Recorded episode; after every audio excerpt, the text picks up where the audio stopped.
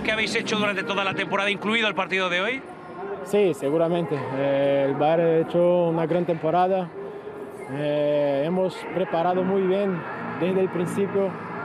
Eh, y bueno, creo que hemos merecido y estamos muy contentos y felices hoy. Hoy ha costado, ¿eh? porque la primera parte ha sido muy abierta, la última oportunidad de la primera parte. Hoy, hoy ha costado, no sé si lo que era lo que teníais en la cabeza que debe ser un partido tan igualado, de tantos detalles. Por esto, una final siempre, siempre es así, se, se define en los detalles. Y bueno, hemos controlado todas las emociones y, y al final salimos con 1-0 y, y, somos campeones. Bien, ¿qué supone para ti ser campeón de la Champions? Después de tus últimos años donde te estabas ahí acercando, pero no llegaba en Liverpool, luego te vas a Barcelona, no se consigue, pero ahora sí con el Bayern. Ah, un sentimiento muy especial. Eh, no puedo describir con palabras, pero lo que puedo decir que estamos muy contentos y vamos a disfrutar mucho hoy. Oye, ¿qué le has dicho a Neymar? Que te he visto acercándote ahí a consolarle que no había consuelo para él. Sí, que, que ha hecho una grandísima temporada, que él es un grandísimo jugador, eh, merece todo de lo mejor y, y bueno, va, va, a pelear eh, muchas veces por esto y seguramente por el título de, de mejor jugador del mundo también va a pelear.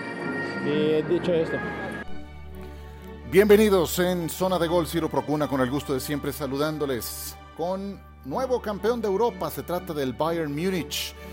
Apenas eh, acaba de terminar el partido en que se impusieron 1-0 al conjunto del Paris Saint-Germain. Es un equipo que sin duda alguna forma parte de la realeza, no nada más europea, yo diría del fútbol mundial. De hecho, así titulé mi columna más reciente disponible en espn.com. y creo que termina ganando con justicia el Bayern Múnich y siendo campeón de esta competencia también con mucha justicia, porque basta con ver que han logrado coronarse en Europa, en la Bundesliga y en la Copa Alemana, en la Pokal, eh, pues con mucha autoridad, eh, con eh, triunfos inapelables, como también lo es este contra el Paris Saint-Germain. Ganan todos sus partidos en esta Champions, es apenas el primer equipo en la historia en conseguirlo y además logran este triplete ya referido, igualando algo que hicieron en el 2013 cuando Jupp Heynckes eh, era su entrenador y después de eso Heynckes decide retirarse y le deja semejante herencia envenenada a Pep Guardiola que se sabía ya desde meses atrás que iba a ser quien tomara su relevo. Entonces, de ese tamaño es la gesta que acaba de lograr el Bayern Múnich y lo logra, lo logra con un entrenador que llegó como interino. Hansi Flick era el entrenador auxiliar de la selección nacional de Alemania a nivel mayor. Él estuvo en la Copa del Mundo que consiguieron en el 2014.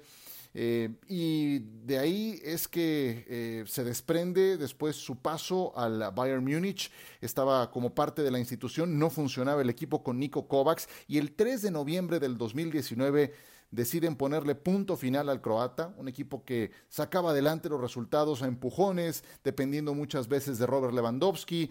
Entra Hansi Flick, le toma algunas semanas empezar a poner en sintonía al equipo y ahora se convierte en el octavo entrenador en coronarse en Europa después de entrar como relevo. Cuando uno ve, y miren que me tocó narrar al Bayern Múnich en la etapa de grupos, cuando uno ve al Bayern, cómo jugaba con Kovacs y cómo juega con Flick, de verdad que parece mentira, pero eran dos equipos totalmente distintos, con la misma materia prima. Faltaba armonía, faltaba mucha intensidad, faltaba ese alto voltaje que después se convirtió en la marca registrada de Hansi Flick al momento de disputar cualquier partido, al momento de disputar cualquier balón, inclusive desde la salida del rival, esa presión alta que se convirtió en eh, el veneno que mató al Fútbol Club Barcelona. Vamos a regresar a lo que fue el partido de este domingo contra el Paris Saint-Germain, porque eh, ganan por la mínima diferencia, el gol anotado por Kingsley Coman, y ahí una de las decisiones que toma Flick de dejar en la banca a Iván Perisic, que venía arrancando los partidos anteriores en el medio campo por la banda izquierda, pone a Kingsley Coman y Coman le responde en un juego muy parejo, donde se habían cometido errores, pero que iba 0-0 al medio tiempo. Coman se distingue y levanta la mano como el más peligroso, el más destacado en la segunda mitad anota el único gol del partido y estuvo muy cerca de anotar al minuto 62 el segundo. Había marcado al 59 el 1-0, gol 43 para un Bayern Múnich que promediaba cuatro goles por partido en la Champions, una grosería, una barbaridad. Este lo ganó por la mínima diferencia. Bueno, tenía que ser en la final cuando encontrara un poco de oposición. Pero regresando a Coman, le responde al técnico, anota el gol en una jugada donde, se, donde desequilibran Nabri y donde la asistencia de Joshua Kimmich le termina favoreciendo, y después está muy cerca de anotar el segundo, pero Thiago Alcántara, em, tres minutos más tarde de que anotó el gol, Coman le cerraba la puerta sacando un disparo a centímetros de la línea de gol. Eh, también tuvo sus problemas el, el eh, Bayern Múnich, porque creo que si me dan a escoger, yo creo que la figura del partido fue Manuel Neuer, su guardameta. Eh, habíamos señalado, si ustedes han descargado este podcast, me, da muchísimo gusto y no me dejarán mentir, que habíamos señalado como el eslabón menos fuerte del Bayern Múnich su línea defensiva. Y agréguenle que al 25 se lesiona Jerome Boateng. En un esfuerzo se rompe, no puede continuar, entra en su lugar Niklas Zule, un gigantón de más de metro noventa que creo que termina por registrar un buen partido. Em, y, bueno, hubo, hubo algunos problemas porque a velocidad Neymar y Mbappé generaron problemas, especialmente Mbappé por la banda izquierda, y cuando superaron la línea defensiva del Bayern Múnich apareció la figura de Manuel, Manuel Neuer, eh, resolviendo al menos dos jugadas de mano a mano, tres con sello de gol corrigiendo inclusive errores groseros como uno que comete David Alaba en una entrega hacia el centro. Neuer estuvo siempre respondiendo como lo que es, un porterazo. Eh, juega muy bien con los pies, siempre tiene la decisión correcta cuando le van a presionar, en fin, un tremendo guardameta. Y si se convierte en la figura del partido, pues tiene que ver con el peligro que también generó el Paris Saint-Germain. Eh, pero bueno, finalmente por eso esto es una labor de equipo. Unas veces fueron los goles de Lewandowski, otras veces lo que hacía Nabri, en esta ocasión lo que hace alguien como Coman, que recibe la oportunidad de arrancar y que anote ese gol, y también cuando tu línea defensiva falla, pues finalmente para eso está el guardameta y Neuer termina eh, sacándolos adelante. El Paris Saint-Germain pues finalmente llegó a su primera instancia última, su primera final de Champions en la historia, tanto gasto para quedarse en la orilla, para quedarse en el juego final perdiendo por la mínima. El Paris Saint-Germain, desde que tiene inversión catarí, tienen gastados más de 1.300 millones de euros. Aquí lo poníamos sobre la mesa en la eh, eh, zona de gol anterior. 1.300 millones de euros es una grosería, es una barbaridad. Eso cuesta el estadio de los Vaqueros de Dallas, eso cuesta el estadio de los Gigantes de Nueva York. Bueno, eso se lo han gastado estos señores en nueve años que llevan gestionando el equipo. 222 millones en Neymar, 145 me parece que es la cifra que pagaron por Kylian Mbappé. Y, bueno, a golpe de billetazos, sí, logran llegar a la final, inapelable, ¿eh? también eso, su camino hasta la final es más que merecido y, bueno, pero terminan quedándose muy cerca de, lograrlo porque creo que en, varios lapsos prolongados del segundo tiempo desapareció el Paris Saint Germain. Díganme. ¿Cuál fue la primera clara que tuvo el Paris Saint-Germain en el segundo tiempo? Pues yo creo que llega hasta el minuto 70, de acuerdo a mi registro, en una de Marquinhos con Neuer que genera eh, Ángel Di María. Es conceder demasiado cuando estás enfrentando a alguien como el Bayern. Y también cuando se equivoque el Bayern en, su zona baja, tienes que hacerles pagar. Y el Paris Saint Germain los dejó vivir.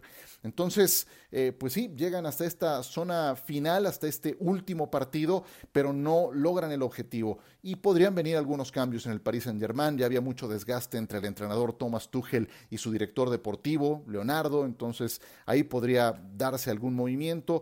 Eh, Mbappé tiene todavía para mucho rato. El jeque parece muy satisfecho con el rendimiento de Neymar. Mbappé tiene 21 años. Neymar, que lloraba y lloraba al final, eh, buscaba su segundo triplete, no lo consigue. Pero creo que para Neymar tiene que quedar una lección muy importante. Y finalmente, esto es parte de la madurez que tiene que tener un futbolista a diferentes niveles. Más cuando se está hablando de alguien que gana la fortuna que gana Neymar y que muchas veces se desubica, que se la vive de fiesta, que se la vive lesionado también, eso, eso le ha impedido estar en instancias finales. Creo que para Neymar tiene que quedar una gran lección.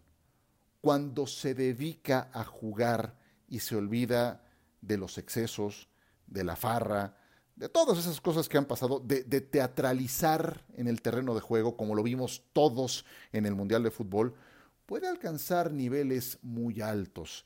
Y ahora que se prepara un relevo generacional en esa posición, que Cristiano tiene 35, 36 años, que Messi tiene 33, pues hombre, cuando te dedicas a jugar, Neymar, puedes ser decisivo para tu equipo. Ya llegaste a una final de la Champions y te quedaste muy, pero muy cerca.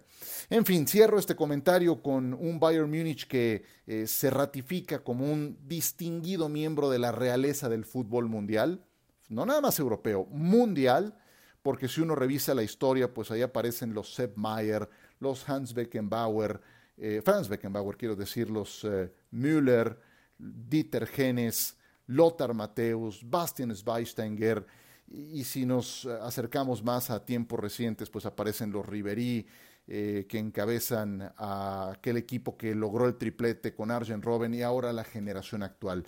Este equipo tiene una planificación deportiva ejemplar que lo mantiene siempre a la vanguardia, han dominado con mano de hierro la liga local y en la Champions siempre están peleando, siempre están peleando. Esta es una Champions mm, inolvidable, la verdad, marcada por la pandemia, una eterna interrupción que nos llevó a disputar la final hasta este día, hasta el 23 de agosto, y el Bayern termina demostrando que cuando se trata de adaptarse, cuando se trata de empujar, cuando se trata de mantenerse sobre una línea, pocos como ellos. Enhorabuena al campeón de Europa, este Bayern Múnich. Vamos a ir una pequeña pausa en esta zona de gol, soy Ciro Procuna, y regresaremos con algunas consideraciones finales de esta Champions que queda para la historia.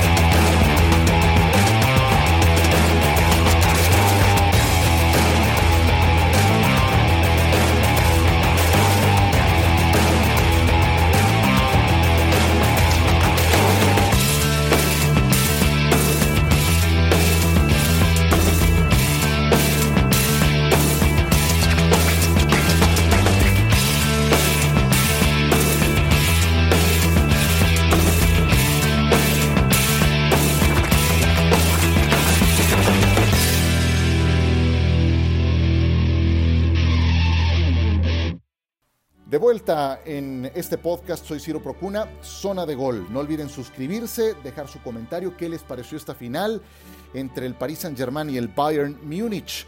Eh, una Champions marcada por la pandemia, lo comentaba en el bloque anterior, que nos entrega, entre otras cosas, pues esa golpiza para el Barcelona. Es parte de esos equipos caídos que deja en su camino el Bayern Múnich que deja pasto quemado a su a su a, la vera después de que eh, ganaba los partidos, bueno, pues deja al Barcelona eh, desmembrado, con un cambio en la dirección técnica, eh, con un cisma interno, con un montón de cuestiones, de cuestionamientos, quiero decir, no termina el Barcelona por reencaminarse con todo y que ya nombraron a Kuman, están todavía esas eh, dudas en relación a Messi, un proyecto deportivo que no lleva rumbo, un, un presidente que está destinado a dejar al equipo.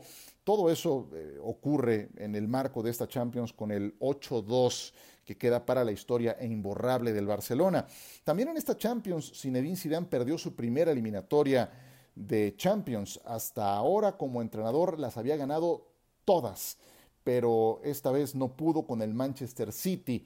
Y hablando del Manchester City, pues el Paris Saint Germain a billetazos sí llegó a su primera final, pero los billetazos del City, otro equipo estado, pues siguen sin llevarlos, ya no digamos una final, ni siquiera a una semifinal. Con Guardiola se han gastado más de 700 millones de euros, más lograron con el ingeniero Pellegrini que con Guardiola y esta vez se vuelven a quedar eh, en el camino en cuartos de final ante un Olympique de Lyon que fue séptimo en Francia, pero fue semifinalista en Europa. Al Olympique de Lyon no le alcanza para meterse a competencia europea, pero sí le alcanzó para ganarle al Manchester City, un City que se volvió a alejar de su mejor versión en el momento más importante y que eh, pues pega un petardo sin levantar ni este torneo ni el de la Liga Premier en una campaña en la que también podría calificarse como un fracaso para un equipo que gasta, gasta y sigue gastando. Tres técnicos alemanes en las semifinales, em, pues eh, ahí están los alemanes, después de que fueron campeones del mundo en el 2014, pegaron un petardo en Rusia 2018 a nivel de selecciones pero pues la maquinaria está tan bien implementada, son inigualables en ese sentido para trabajar, para poner planes, para mantenerse fieles a una ideología que pues tres técnicos alemanes en las semifinales, un Julian Nagelsmann que a sus 33 años eh, ciertamente tiene mucho que aprender, pero que entrega cuentas muy favorables para un Leipzig que nació hace 11 años y que eh, se metió ahí entre los semifinalistas eh, y el fútbol alemán siempre saca adelante, siempre da la cara, siempre sale adelante, es una apuesta muy competitiva, es una apuesta que siempre va a ser sólida. Y no dejo de pensar en el Atlético de Madrid y la oportunidad que dejaron ir cuando aparentemente estaban en la zona del cuadro más accesible, pues se quedaron a las primeras de cambio después de que habían eh, eliminado a Liverpool. Para eso eliminaron a Liverpool, para irse a las primeras de cambio tras la reanudación, pues eso también queda para la historia con el Atlético de Madrid. Pero para historias, ninguna tan brillante como la de el Bayern Múnich, que logra su segundo triplete. Antes lo había hecho Jupp Heynckes, ahora lo hace Hansi Flick. Si yo se los hubiera contado hace un año, ni siquiera habríamos ubicado a Hansi Flick no era ni el técnico de este Bayern Múnich. Con eso cerramos esta zona de gol. Gracias por descargar el podcast, gracias por suscribirse, no olviden hacerlo, dejar su evaluación. Les dejo mis saludos, esperando que hayan disfrutado de la final de la Champions por la pantalla de ESPN y de la temporada completa del mejor torneo de clubes del mundo. Hasta pronto.